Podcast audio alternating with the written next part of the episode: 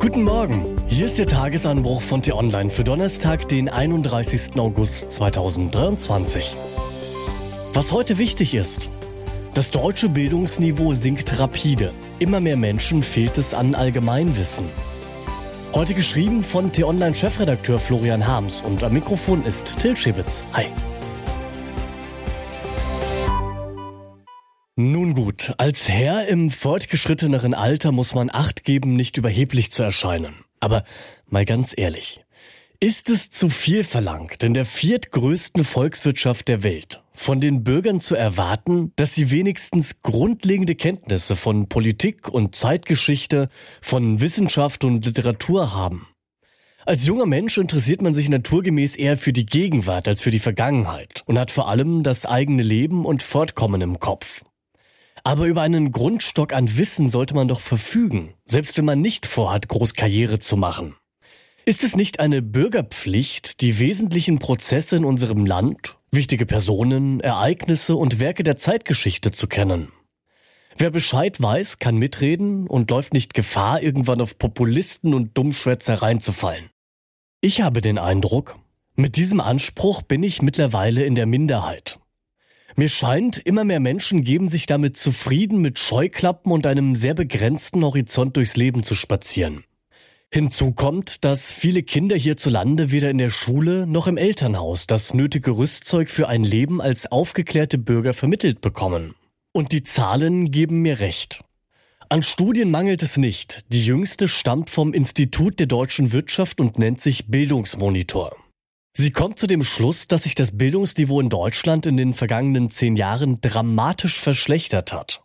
Vor allem in den Bereichen Schulqualität, Integration und Bildungsarmut gebe es negative Entwicklungen. Die Kitas und Schulen haben noch keine gute Antwort darauf gefunden, dass die Schülerschaft in den vergangenen Jahren deutlich heterogener wurde. Ein steigender Anteil zu Hause nicht Deutsch spricht oder nur wenige Bücher im Haushalt besitzt.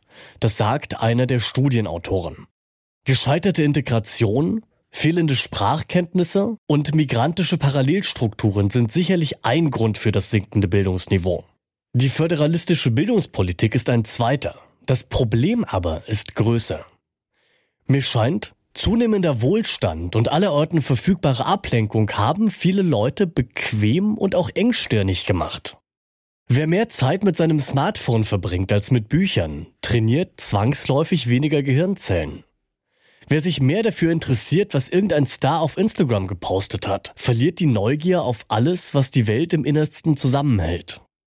Auf die Gefahr hin, noch mehr wie ein altkluger Fuzzi zu klingen, möchte ich noch eine Erfahrung loswerden. Vor mehr als 20 Jahren schenkte mir jemand während eines Krankenhausaufenthalts ein Buch. Der Titel lautete schlicht und einfach Bildung. Alles, was man wissen muss. Ich verschlang es binnen zwei Tagen. Der Autor Dietrich Schwanitz fasste unterhaltsam und augenzwinkernd die Geschichte Europas zusammen. Er klärte Kunst, Philosophie, Musik und die großen Werke der Literatur.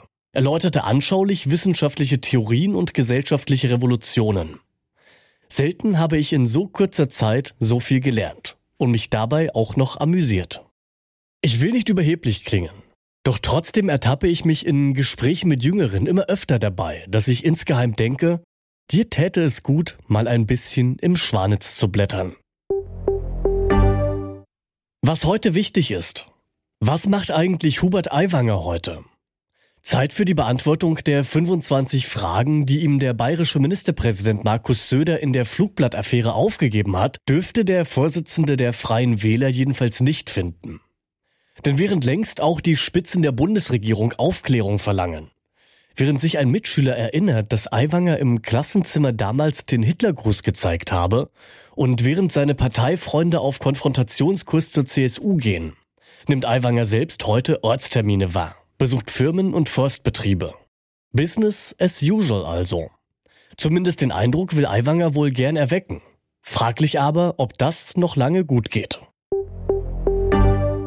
Kaum zu glauben, dass diese Nachricht erst ein Jahr her ist, wirkt sie doch wie aus einer anderen Zeit. Russland stoppt Gaslieferungen über Nord Stream 1 für drei Tage. Das titelten wir am 31. August 2022. Wie es weiterging, das ist bekannt. Die Lieferungen wurden nicht wieder aufgenommen, weswegen die Bundesregierung das Land schnellstens aus der Abhängigkeit vom Kreml lösen musste. Und bei aller Kritik an der Ampel, das gelang erstaunlich gut.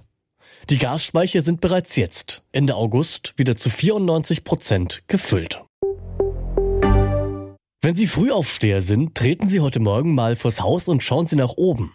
Denn schon zum zweiten Mal in diesem Monat zeigt sich über Deutschland ein großer Vollmond.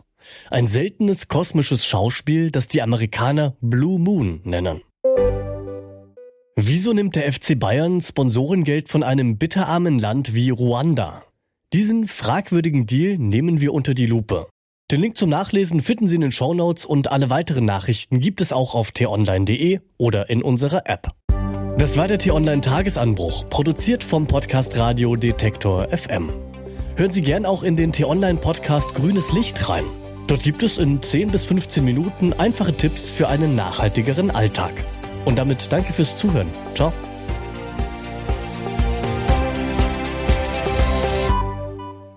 Ich wünsche Ihnen einen schönen Tag. Ihr Florian Harms.